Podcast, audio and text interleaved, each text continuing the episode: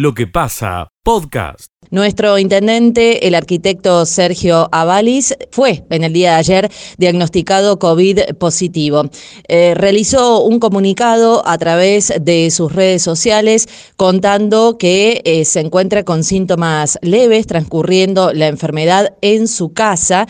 Tiene el esquema de vacunación completo, por lo que eh, lograré transitarla sin complicaciones, decía lo que comunicó.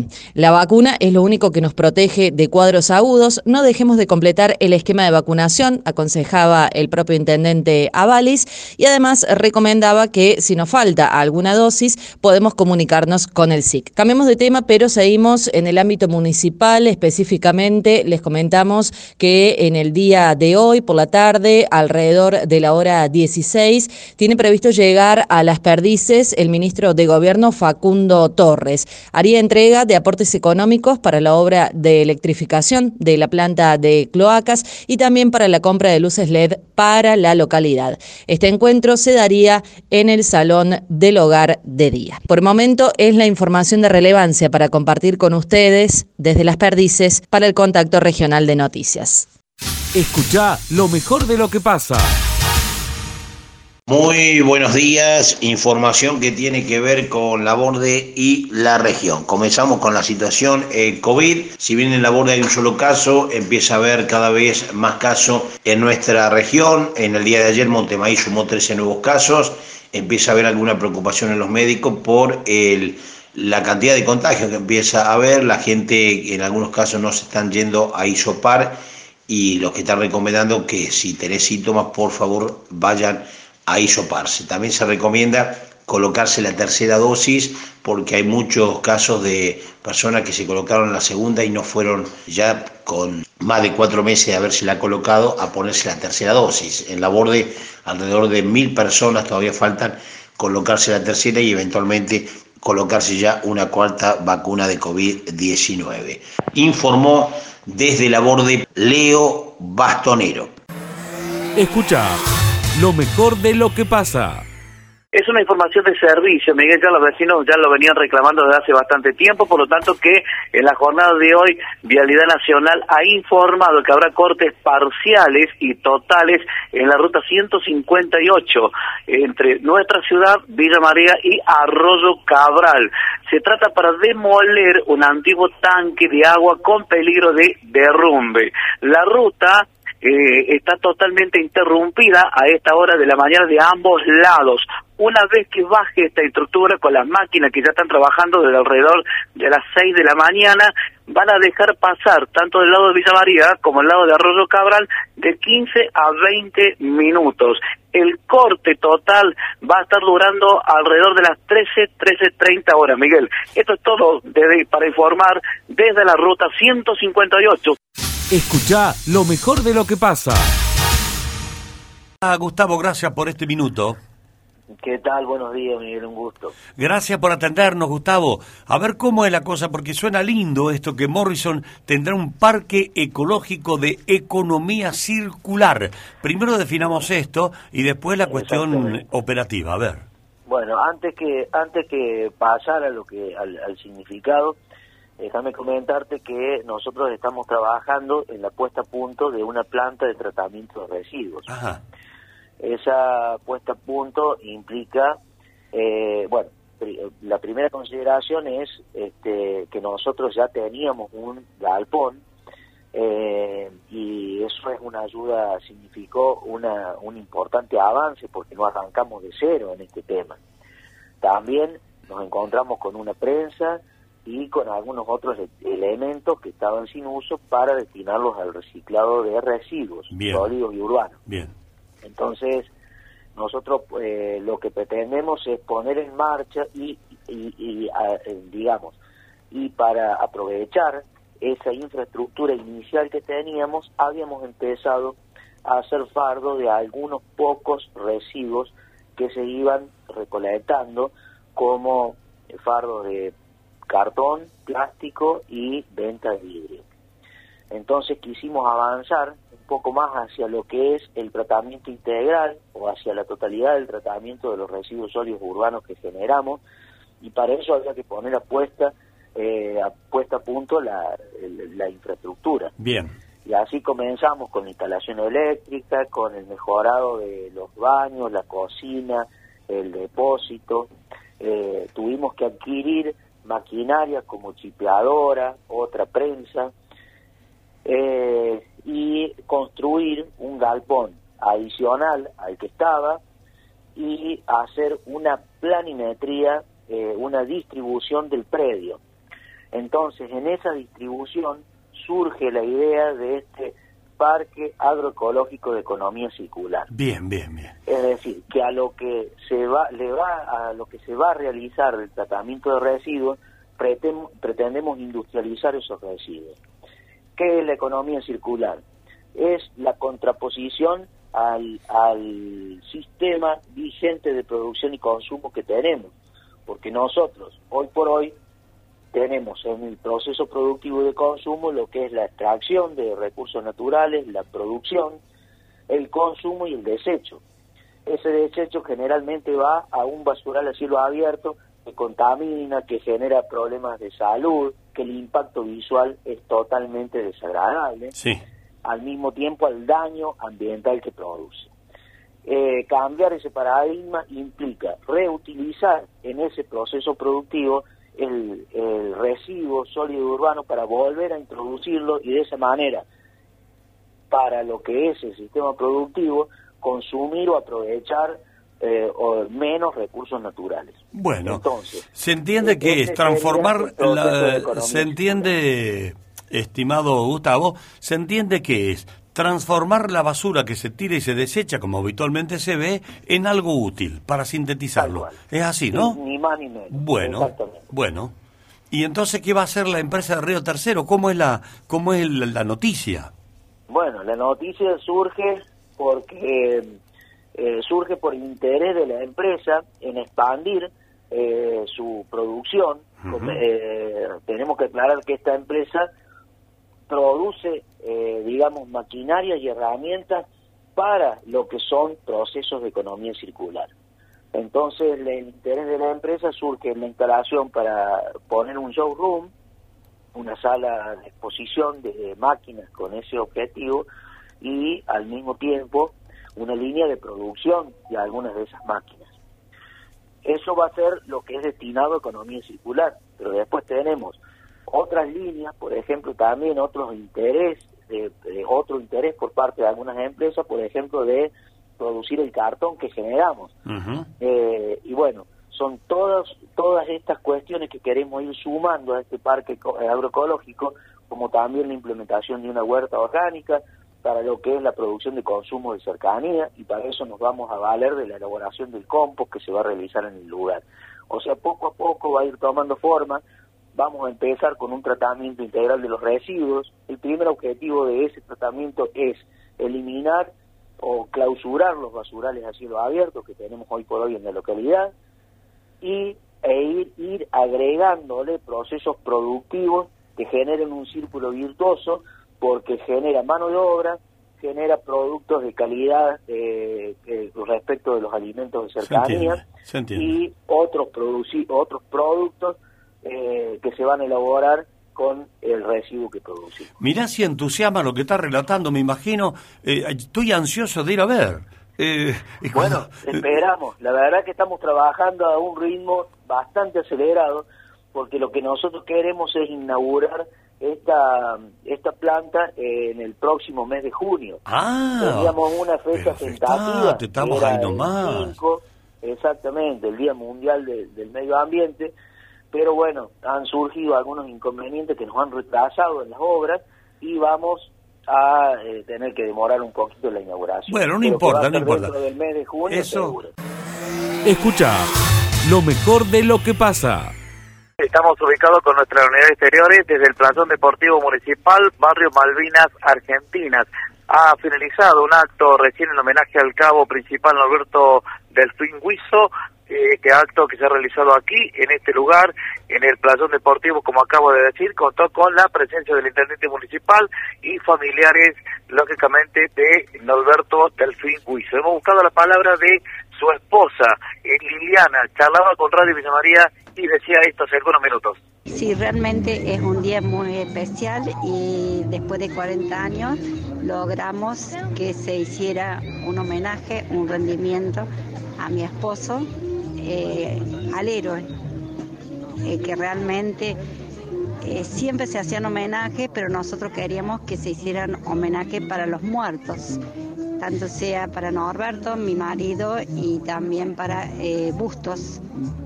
Y bueno, lo logramos. 40 años pasaron, pero hoy estamos muy felices con mi familia, con mis tres nietos, que la primera vez que se reúnen, eh, y ellos están muy orgullosos y muy bien logrado lo que esta artista eh, hizo. Lindo mural, ¿eh? Sí, realmente eh, muy, muy, muy lindo para felicitarla, porque es como si estuviéramos viendo el Belgrano, realmente. La felicito yo eso. Bueno, eh, la obra de esta de este mural eh, viene de la, de la mano de la artista plástica Carolina Martínez. Eh, se plantó una se plantó una planta, en realidad el reconocimiento a este acto muy especial que se realizó hace algunos minutos aquí, Miguel, que contó también con la presencia de excombatientes. Escucha lo mejor de lo que pasa. Llega el especialista del tambo, José Yacheta Mañanas campestres. Buen día, José Yacheta. ¿Cómo estás, querido amigo? ¿Qué tal, Miguel? ¿Cómo te va? Un placer enorme, como siempre, estar en contacto con ustedes en esta hermosa mañana fría, por cierto, pero mm. bueno, eh, eh, de este 27 de mayo de 2022, nosotros con eh, combinando como siempre, como la vida, buenas y malas. vamos por la mala, que es que el OCLA dio a conocer eh, a partir de los costos regionales de producción de leche que hace el INTA, valores actualizados a abril, eh, los precios, los costos y el precio de equilibrio, estas tres cosas que nos ayudan a entender. Básicamente el título sería, Miguel, que después de, eh, estoy contando acá, cuatro, seis, diez, doce meses, después de un año, la lechería argentina entró en rentabilidad negativa, como se dice, o en pérdida. Estábamos en 0,4% de rentabilidad el mes pasado, marzo, digamos hablando de marzo, ¿verdad? Sí. Todo el mes vencido. Hoy se ve el rojo ya que asoma, menos 0,5% es eh, el, el, número del negocio lechero en la República Argentina, producto de qué? De que el costo de producción de un litro de leche en Argentina es de 44,71 y el precio al productor, como lo dijimos la semana pasada, promedio del siglo es 43,68. Así que eh, ahí está perdiendo unos centavitos el productor lechero que además tiene un precio de equilibrio, que es el precio que paga a todos los factores de producción, en 51.32 también está estirándose esa brecha entre lo que cobra y el precio de equilibrio necesario para que eh, esté todo el mundo contento con producir leche en la Argentina.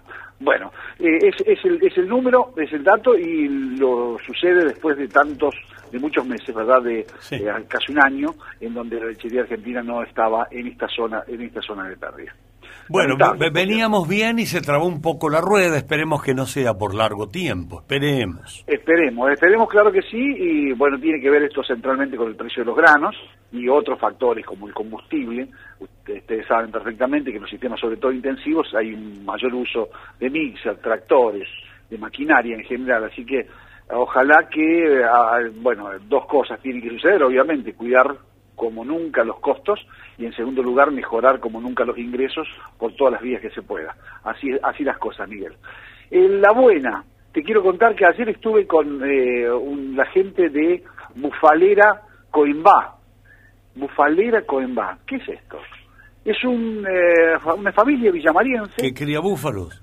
Efectivamente, la familia Tobo, y Guillermo Tobo y Julieta Marchese son los dueños de Bufalera Coimbá ahí en la zona de Bellavista, en Corrientes, producía leche aquí en la zona, en nuestra zona, este, el ingeniero Tobo, y necesitaba, digamos, eh, algo más interesante, estimulante para su vida, y se fueron allí donde hace bastante más calor que aquí, ¿verdad? Mm.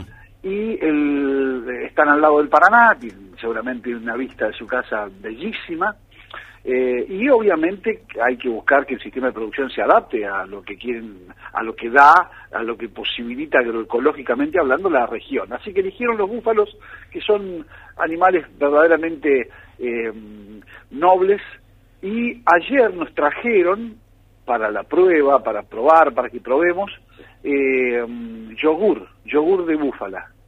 Eh, que al natural, ¿no? Todo al natural, esto es, esto es parte de lo que es una leche a dos, es decir, una leche, diríamos, más, que tiene menos contraindicaciones que otras leches, y eh, están trabajando empeñados en hacer las cosas bien desde un inicio allí, y es una experiencia que vamos a ir contándola paso a paso porque esto recién empieza. Coembá significa, según nos enseñó Julieta Marchese en el día de ayer, amanecer o amaneciendo, y es precisamente la fase donde está este proyecto de la familia eh, Todo y Marchese en el sur o el centro sur de la provincia de Corrientes. Claro, es bien guaraní eso. Eh, efectivamente, efectivamente, es bien, guaraní, eh, y bueno, el búfalo es una, tiene muchos beneficios, en general se hacen se hace mucha musarela de búfala, y tiene unas características muy, muy interesantes desde el punto de vista de grasa y su salud, y bueno, y hay varias razas, eh, digamos, eh, denominados bajo lo que es los bubalinos, ¿no? centralmente ahí están los búfalos de agua, murra. Yo he conocido dos eh, puntualmente, digamos, las prisiones en Palermo, y después aquí en Agroactiva estuvo el año pasado la cabaña de Pedro Silva, con Nilda al frente, una señora que se sube a rodear a los búfalos para mostrar su docilidad y amabilidad para con la gente, a pesar de su aspecto, eh, diríamos, eh, potente que tiene, ¿verdad? Así que, bueno, es otra opción interesante, me parece que para tener en cuenta, sobre todo estos grandes productores, o no, más que grandes productores, productores con mucho eh, conocimiento, que están llevándolo, en provincias que no están tan adelantadas como Córdoba. Escucha lo mejor de lo que pasa. Los docentes universitarios de Río Cuarto han realizado impulsar un paro. Nosotros buscábamos el micrófono de aquí, en realidad cómo va a ser la situación en nuestra universidad, la Universidad Nacional de Villa María. Hemos charlado hace algún ratito nada más con buscando la palabra de, del docente, en realidad, a ver qué nos dice. Eh, buscaba la palabra y decía esto, docente minutos. Entre los y las docentes de las universidades hay mucho descontento porque hace poco tiempo la mayoría de las centrales sindicales a nivel nacional aceptaron un aumento de un 41% en varias cuotas que va a estar muy por debajo de la inflación según lo que se espera este año, que va a ser por lo menos del 60%, alrededor del 60%. Ya hay varias universidades, como la Universidad de Buenos Aires o varias, varias facultades, la Universidad de Río Cuarto y demás, que están llamando, que están haciendo paro y entre las centrales a nivel nacional está la Conado Histórica, eh, llamando a paros para que se reabran las paritarias y para actualizar el, el, aumento salarial. Acá particularmente en la Universidad de Villa María, el gremio docente que es Adiubim, este, hasta ahora lo, que lo único que ha venido haciendo es hacer comunicados este, planteando esta situación, un poco lo hace en consonancia eh, con lo que hace FEDUN, que es la central a nivel nacional en la que está nucleado el gremio local, pero no han hecho ni asambleas con los y las compañeros docentes, mucho menos llamaron a medidas de fuerza. Es decir, me parece que no están respondiendo a la situación de disconformidad y de malestar que, hay en la base docente está la palabra del docente Matías Gileta explicándonos cómo es la situación de la Universidad Nacional aquí en Villa María. Miguel. Escucha lo mejor de lo que pasa. El propósito hoy es hablar sobre el sistema inmune y qué hábitos debemos adoptar para favorecerlo. Primero le pregunto, doctor, ¿cuál es el síntoma principal de un sistema inmunológico debilitado? Bueno, mira, el sistema inmunológico cuando se debilita, los primeros síntomas que tenés es infecciones recurrentes, es decir, te enfermas de rinitis, sale de una rinitis, una faringitis, eh, después podés tener de nuevo de rinitis o, pasar para un síndrome diarreico, una infección urinaria, bueno, es estas infecciones recurrentes que, permanentemente nos, nos están hostigando, Así que esos son los primeros síntomas que uno tiene, ¿no? Cuando está el sistema inmune eh, bajo. Ajá. Y, y ese sistema inmune tiene que ver con las personas que sean más propensas que otra a contraer enfermedades? Eh, sí, sí, tiene que ver, tiene que ver, mucho tiene que ver eh, con el tema de, de esto de, de, qué hábitos saludables tenés, qué hábitos en tu vida eh, vos manejas todos los días, eh, si dormir lo, lo, lo, que tenés que dormir, la cantidad de horas necesarias, si un sueño reparador, si tenés estrés. Bueno, hay, hay un hay hay un montón de, de, cuestiones no que uno tiene que tener en cuenta a la hora de tener un sistema inmune elevado, ¿no, Miguel? Hay que cambiar muchas cosas. Ah, claro, claro, claro. Y si yo tengo, si me detecta el doctor BKS que tengo mi sistema inmune afectado, eh, ¿qué respuesta me da como medicina biológica, Guillermo? Bien, bueno, lo primero es, lo que buscamos nosotros en una consulta es medir la cantidad de antioxidantes, vitaminas, minerales que tiene el paciente o la persona, ¿no es cierto?, en, sangre, se hace un análisis de sangre, se hace una, un cuestionario también de esto de si se enferma frecuentemente, eh, cómo están sus hábitos de vida, si está pasando por un, eh, por un momento de estrés, eh, si está haciendo actividad física, bueno, en base a eso, nosotros después con los resultados eh, indicamos un tratamiento, ¿no? Claro.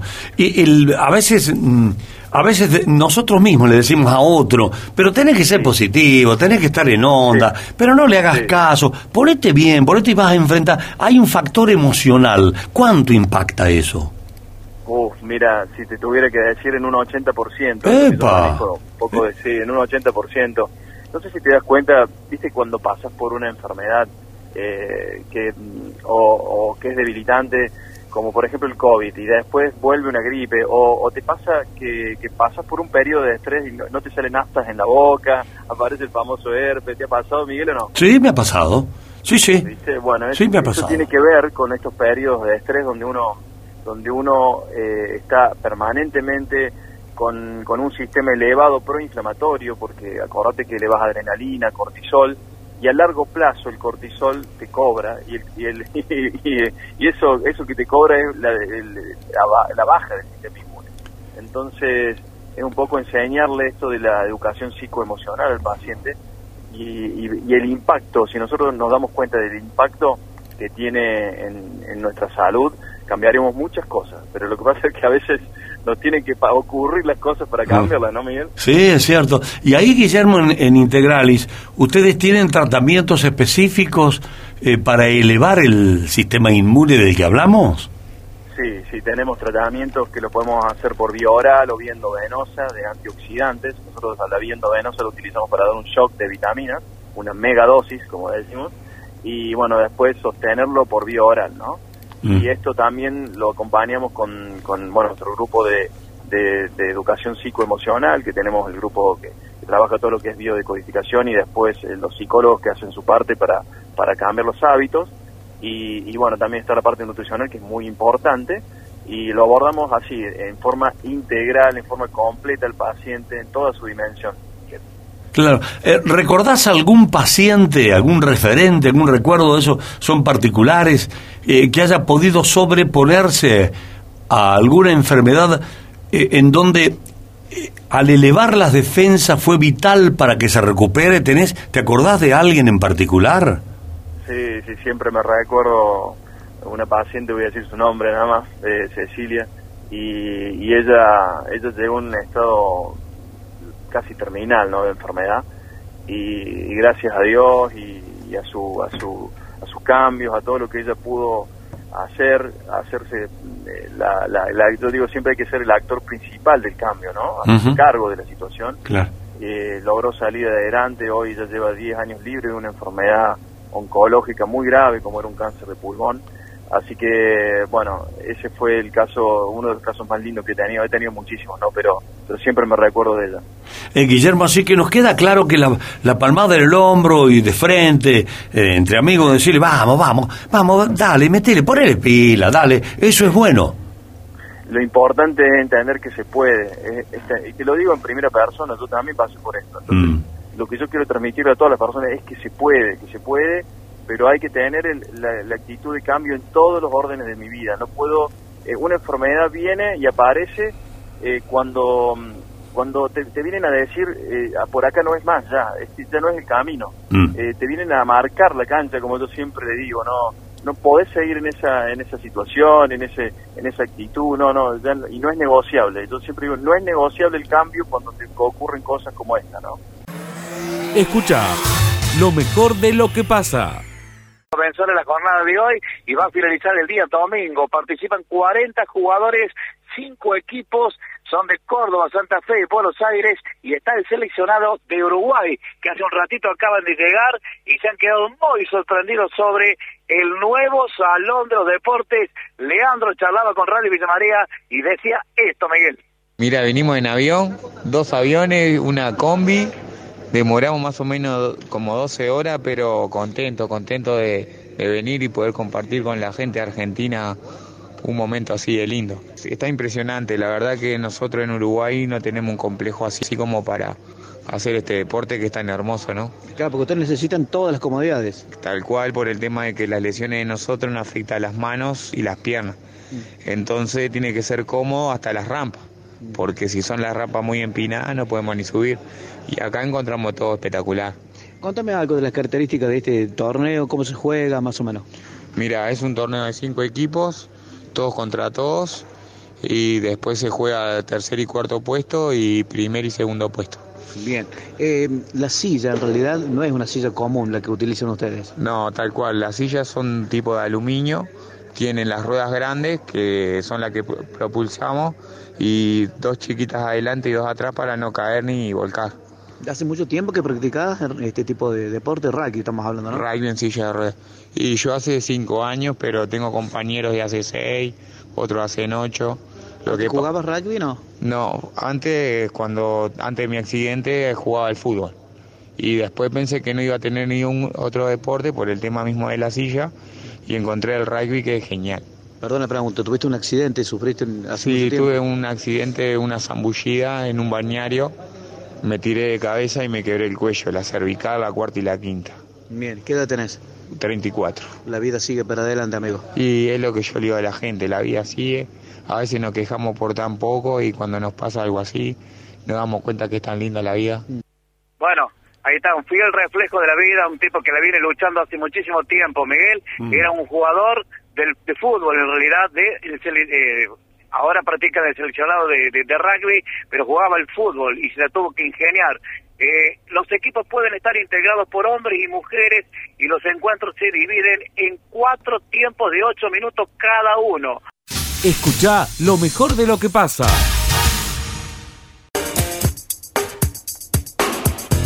La columna de Martina Lanís. Miguel, vamos a hablar del Consejo Deliberante de Villa María en la Ah, jornada de hoy. Porque ya van tres meses de sesiones. Marzo, abril y mayo. ¿No? Estamos culminando el último Sí, sí, mes. sí. Son tres meses de sesión. Voy a leer las últimas tres sesiones, lo aprobado allí en el recinto, y después lo vamos a debatir. Me tomo 30, 40 segundos para leer lo aprobado en las últimas tres sesiones. Bien. Hace casi un mes. ¿Cómo? Nada más que en 30 segundos, ¿vale? Mira, lo vamos a leer muy rapidín, para no complicarlo. Se ratificó un convenio entre la municipalidad y el Rotary Club Este de Villa María para la utilización de distintos bienes. Se declaró de interés un libro, Páginas de Radio, que escribió Roberto, Roberto Cafuri. Cafuri, sí. Se ratificó un convenio del Departamento Ejecutivo Municipal y mm, las inspecciones de las escuelas primarias para el programa Ahora los Chicos. Se declaró de interés el homenaje al maestro Oscar Bravín. Además, se declaró de interés municipal Todo Láctea. Se ratificó un decreto, registro personal permanente de la Municipalidad de Villa María, que desea acogerse al régimen de pasividad anticipada. Se adhirió al Día Internacional de la Enfermedad Celíaca. Se declaró de interés el eh, vigésimo aniversario del comedor Rayito de Esperanza.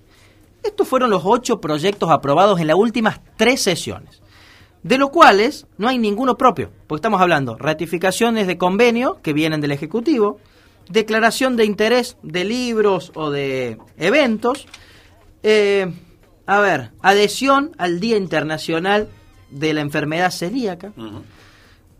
Bueno, estas fueron las últimas tres sesiones. ¿Qué se debatió en los últimos tres meses de interesante en el Consejo Deliberante? Tarifas, taxi, por ejemplo. Taxis, lo único. Mm. Porque allí está pendiente lo de agua todavía, por ¿Y ejemplo. colectivos? El boleto del colectivo, se termina aprobando también. Colectivo, sí, colectivos y taxis. Taxi y colectivos. Las dos cuestiones de transporte.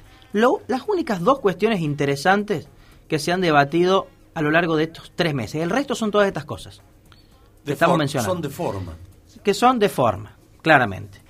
A ver, ¿cuál es el sueldo de un concejal hoy aquí en Villa María?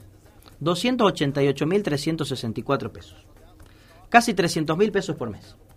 En el último mes, en el recinto, aprobaron esto. Cuando el otro día me preguntaban por qué eh, iba poco al Consejo Deliberante, A vos te a mí me preguntaban, ¿por qué iba poco? Antes iba seguido al Consejo Deliberante. ¿Y para qué voy al Consejo Deliberante? ¿Para esto? Claro. O sea, el día que debatan O sea, cuestiones... Estás, haciendo un descargo de. Claro, exactamente, sí. Entonces, cuando debatan cuestiones interesantes que involucren a la mayoría de la población, que le brinden soluciones a la mayoría de la población, como suele ocurrir en muchos años, porque no es, a ver, esto es excepcional. La regla es que haya cuestiones interesantes para debatir en el Consejo, y por eso me gusta tanto ir, pero el día que haya algo interesante voy. Porque miren las cuestiones que están Sí. aprobando. Un mes de sí, sesiones sí, para esto. Ocho proyectos de ratificación, de adhesión, de interés. Están esperando que lleguen los proyectos de la municipalidad para debatirlos. Pueden generar proyectos propios. Todos los bloques. Obviamente que el oficialismo tiene eh, prevalencia porque son más y tienen la posibilidad de aprobarlo. Pero todos los, consejo- los concejales tienen la posibilidad de presentar proyectos, que de hecho los tienen, pero no sé qué pasa en la comisión de acuerdos, que no, no funciona. La comisión no funciona. Porque en la comisión de acuerdos se definen los temas que luego bajan al recinto. Y, los recin- y en el recinto bajan estos temas que acabo de leer en las últimas tres sesiones. Entonces, Sí, están muy tranquilos, ¿no? demasiado tranquilo. Sa- ¿Sabes cuándo pasa esto, Miguel? En los años electorales, en los últimos cuatro o cinco meses, Ahí sí. claro, allí sí se para el Consejo porque están las disputas políticas, muy difícil eh, consensuar, hay muchas tensiones y en general suele estar parado esos meses. Pero en un año no electoral, que a tres meses de iniciar el periodo ordinario, se de, en las últimas tres sesiones, reitero, se apruebe esto, es una falta de respeto. Y sumale que entonces la, la última gran convocatoria fue para diciembre, a ver si se renovaba o no la, la prórroga de licencia de, Claro. del intendente, porque digamos, esos fueron lo- los grandes motivos entonces. Bueno, la que se reactivaba entonces el- el- la acción del, del Consejo. Bueno, exacto, Diego, muy bien lo que dijiste. Vamos seis meses para atrás, ¿no? Estamos en casi junio, vamos a diciembre. El debate en torno a Gil, que al final no pasó nada, porque Ah, Gil volvió. exacto. Entonces no hubo ningún debate en el Consejo. Febrero, las nuevas autoridades del Consejo Liberante, que tampoco hubo demasiado debate porque hubo acuerdo entre todos. Y en este tiempo, aumento de colectivos, aumento de taxis. Chau, picho. Ahora, ¿no puede hacer uno una lectura desde otro ángulo? ¿La ciudad no tiene demandas urgentes para que el Consejo las trate? ¿Ah, sí? Digo, yo pregunto, Ah, ¿no, no podemos tener esa mirada también? Yo creo que no, Miguel. Claramente hay cuestiones que hay que si no debatirlas. entran- No, entran proyectos, no hay nada, los concejales no... Pero no Te solamente, digo, pero no solamente tienen que esperar el hecho de que hacer. lleguen del ejecutivo, pueden hacer los propios y que ahí- seguramente los ahí- tienen los ahí han propios. presentado, ayer el que vos anticipaste, Sí, lo presentaron los consejos vecinales, los centros vecinales. no, está Cladera y... Y López. Ah, ellos son los, los que... Acompañan. Bien, bien, Claro. bien. Están Y ho- hoy, hoy presentaron también eh, otro proyecto, ahí no dónde lo tengo. Bueno, tam- que también viene del mismo Somos. ¿no? Del espacio Ah, de eh, de relativo, espera que tengo que cambiar de página para buscarlo, para toda esa historia, ¿no? Este, pero hay otro proyecto presentado. Bueno, tengo un eh, dato más, eh, Miguel. Un dato más, muy interesante, para completar esto. ¿Cuánto duran las sesiones del Consejo cuando son eh, interesantes y cuando hay de- temas de debate importantes? Tres ¿Cuánto? horas. Sí, tres, cuatro. cuatro horas, a veces mucho más. Bueno, las últimas tres sesiones duraron 24 minutos, 39 minutos y 38 minutos. Entre quizás la bandera, eh, las cuestiones formales, la lectura de algún proyecto, se pasa rapidísimo media hora. Bueno, esto es lo que duran las sesiones en Villa María. Bueno, acá lo encontré. El bloque Somos también ha presentado el, el proyecto Creación de un régimen de promoción del desarrollo productivo y tecnológico y la innovación en el ámbito de la economía del conocimiento en la ciudad de Villa María. Bueno, es un proyecto complejo para analizarlo y estudiarlo. Y me parece que está bueno. Es laborioso ese. Ese es laborioso, pero claro, tiene que llegar a las comisiones, se tiene que ¿Cuándo debatir entre los otros, o sea, a ver, yo puedo ir, Miguel, al consejo ahora y presentar un proyecto, y lo puede venir el concejal y decir lo tomo, listo, pero lo presenta y eso lleva un proceso. Digamos, en el último tiempo, ¿no hay proyectos que hayan avanzado, que lleven 3, 4, 5, 6 meses de análisis? ¿O solamente hay que esperar que el Ejecutivo mande alguna situación para comenzar a debatirla? Reitero, son 288 mil pesos que gana un concejal. Sí, sí. O sea, no es como para ir y sentarse y, y, como decíamos en, en el fútbol, calentar el banco, digamos. No, no, hay que trabajar un poco más, me parece, ¿no? Hay que gestionar un poco más, debatir un poco más. Me parece muy pobre que 12 concejales se sienten solamente a declarar de interés municipal, ratificar un decreto, adherir a una cuestión. Está bárbaro, estos son complementos. Bueno, te- eh, los oyentes se suman, dicen, ¿y los otros tres meses vacacionaron? Eh, dice otro, una verdadera vergüenza, no sacan una idea buena para lograr cosas interesantes para la ciudad. Se rascan, bueno, eh, con semejante sueldo están muy cómodos a votar mejor la ciudadanía. Otro dice, los concejales deben ser los presidentes de los centros vecinales que son los que ven los problemas de la ciudad y sin sueldo, con viáticos, solamente, dice Eduardo. ¿Eh? Contribuye a la gente, escucha, escucha. Nosotros simplemente contamos lo que pasa. Mm. ¿Sí? Estamos contando que en las últimas tres sesiones se aprobó esto. Sí. ¿Cuál es la respuesta de esto? O sea, no hay gente que gana dos pesos, ni hay gente que está allí porque quiere, sino porque la propia población las ubicó en ese lugar. Porque fueron elegidas por el voto popular. Entonces, si fueron elegidas por el voto popular, tienen que legislar para la población. Y si evidentemente no lo están haciendo, Sí, o- sí, sí. hay que marcarlo esto, ¿no? Sí, buen día, Miguel. Recuerdo, hace un tiempo atrás dijeron vamos a inaugurar la Plaza del Centro el 25 de mayo. Con un gran locro. Pasó el día. ¿Será el 9 de julio? El 27 de septiembre dijo Gil que iba a inaugurar la Plaza del Centro. Ahora lo dijeron. Para, sí, lo dijo hace un tiempito atrás, para el aniversario de la ciudad va a estar inaugurado. Bien. Ya que están hablando de algo interesante, eh, de interés general, yo pregunto fecha exacta de fin de obra de la Plaza Central. Ahí lo tiene. Ahí se lo 27 de dijo. Martín. La próxima elección, dice un oyente, me postulo para concejal. Ah, le estás dando la... Le estás dando todo el, el a, menú. A ver, Miguel, reiteramos, no es la regla esta. Me parece que este momento del Consejo es la excepción. Porque me ha tocado 10 años ir al Consejo. Y durante muchos meses, mucho tiempo, se debatían muchas cosas Sí, interesantes. eh, Hubo época que estaba muy movidito. Muy caliente. Eh, a ver, Mm. pienso en los canjes, ¿no? Por ejemplo, de Plazo Campo Sí. o del Salón de los Deportes. Fueron muchas sesiones, no una o dos, mucho tiempo de debate. Tenían que trabajar ahí. Claro, mucho tiempo. Y, y no solo debate en el recinto, sino en las comisiones, como que el Consejo generaba mucho contenido durante la semana. En este caso ni siquiera se genera en las propias comisiones los debates. O si se, de- o si se han generado algún tema interesante, o no lo han Uh, comunicado, o no sé qué pasó. Lo que pasa, podcast.